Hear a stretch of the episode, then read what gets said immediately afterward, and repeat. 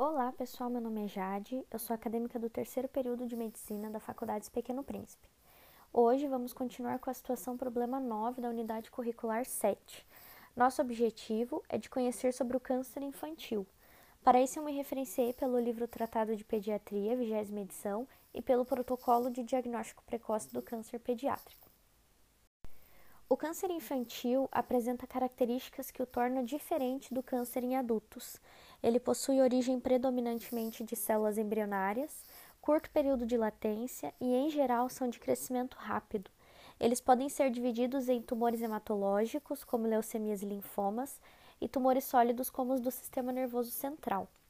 O que dificulta em muitos casos a suspeita e o diagnóstico do câncer nas crianças e nos adolescentes é o fato da sua apresentação clínica ocorrer por meio de sinais e sintomas inespecíficos, que são comuns a outras doenças benignas mais frequentes na infância, manifestando-se por sintomas gerais, que não permitem a sua localização, por exemplo, como a febre prolongada, vômitos, emagrecimento, sangramento, adenomegalia generalizada, dor óssea generalizada e palidez.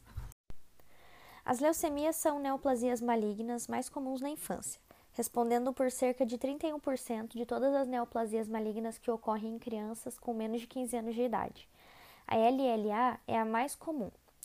São tratadas na pediatria pelo oncologista, enquanto que nos adultos são tratadas pelos hematologistas. A leucemia do lactente é de alto risco, associada a alterações genéticas e possui o pior prognóstico, necessitando, na maioria das vezes, do transplante de medula. Já na faixa dos 2 aos 10 anos de idade, a taxa de cura é cerca de 98%, quando se tem leucemia sem fatores de risco associados, como por exemplo o cromossomo Filadélfia é um fator de risco. Já acima dos 10 anos, volta a considerar-se como de alto risco, porém sem fatores genéticos ou de outras situações associadas. O sintoma mais comum das leucemias são palidez, fadiga, irritabilidade, sangramento anormal sem causa definida, febre, dor óssea articular generalizada, hepatoesplenomegalia, linfadenomegalia generalizada. Pede-se então um hemograma e, com o resultado em mãos, analisando-se alterações em duas ou mais séries, é indicado fazer o mielograma com o oncologista pediatra. Os tumores sólidos do sistema nervoso central são do tipo meduloblastomas, ependimomas e astrocitomas. O local mais frequente do câncer no cérebro da criança é no cerebelo. Os sintomas são vômito, cefaleia, alteração do humor, alteração do comportamento, da marcha, da coordenação, redução do aproveitamento escolar, papiledema, convulsões, estrabismo, alteração no nível de consciência, entre outros sintomas. A investigação inicial de um paciente com suspeita clínica de tumor intracraniano se dá por meio de exames de neuroimagem, sendo a ressonância nuclear magnética de crânio e neuroeixo. Os linfomas são o terceiro câncer mais comum em crianças. Eles são divididos em dois grandes grupos: linfomas de Hodgkin e linfomas de não Hodgkin.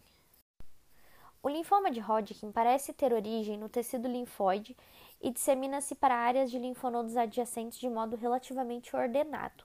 Ocorre também disseminação hematogênica, levando ao comprometimento do fígado, do baço osso, medula óssea ou cérebro, e esse comprometimento está habitualmente associado aos sintomas sistêmicos.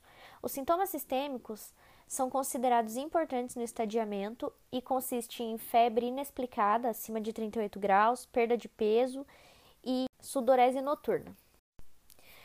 O linfoma de não Hodgkin, diferentemente do adulto, que é tipicamente indolente, no pediátrico, ele vai ser de alto grau e muito agressivo, pois ele vai ter alta proliferação.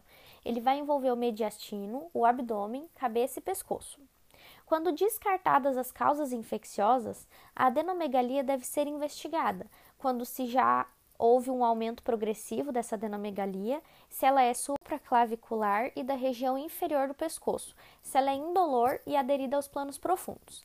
A confirmação diagnóstica vai ser feita pela biópsia céu aberto do tumor mais acessível. Então é isso, pessoal. Esse foi um breve resumo sobre os principais tipos de câncer infantil e até o próximo podcast.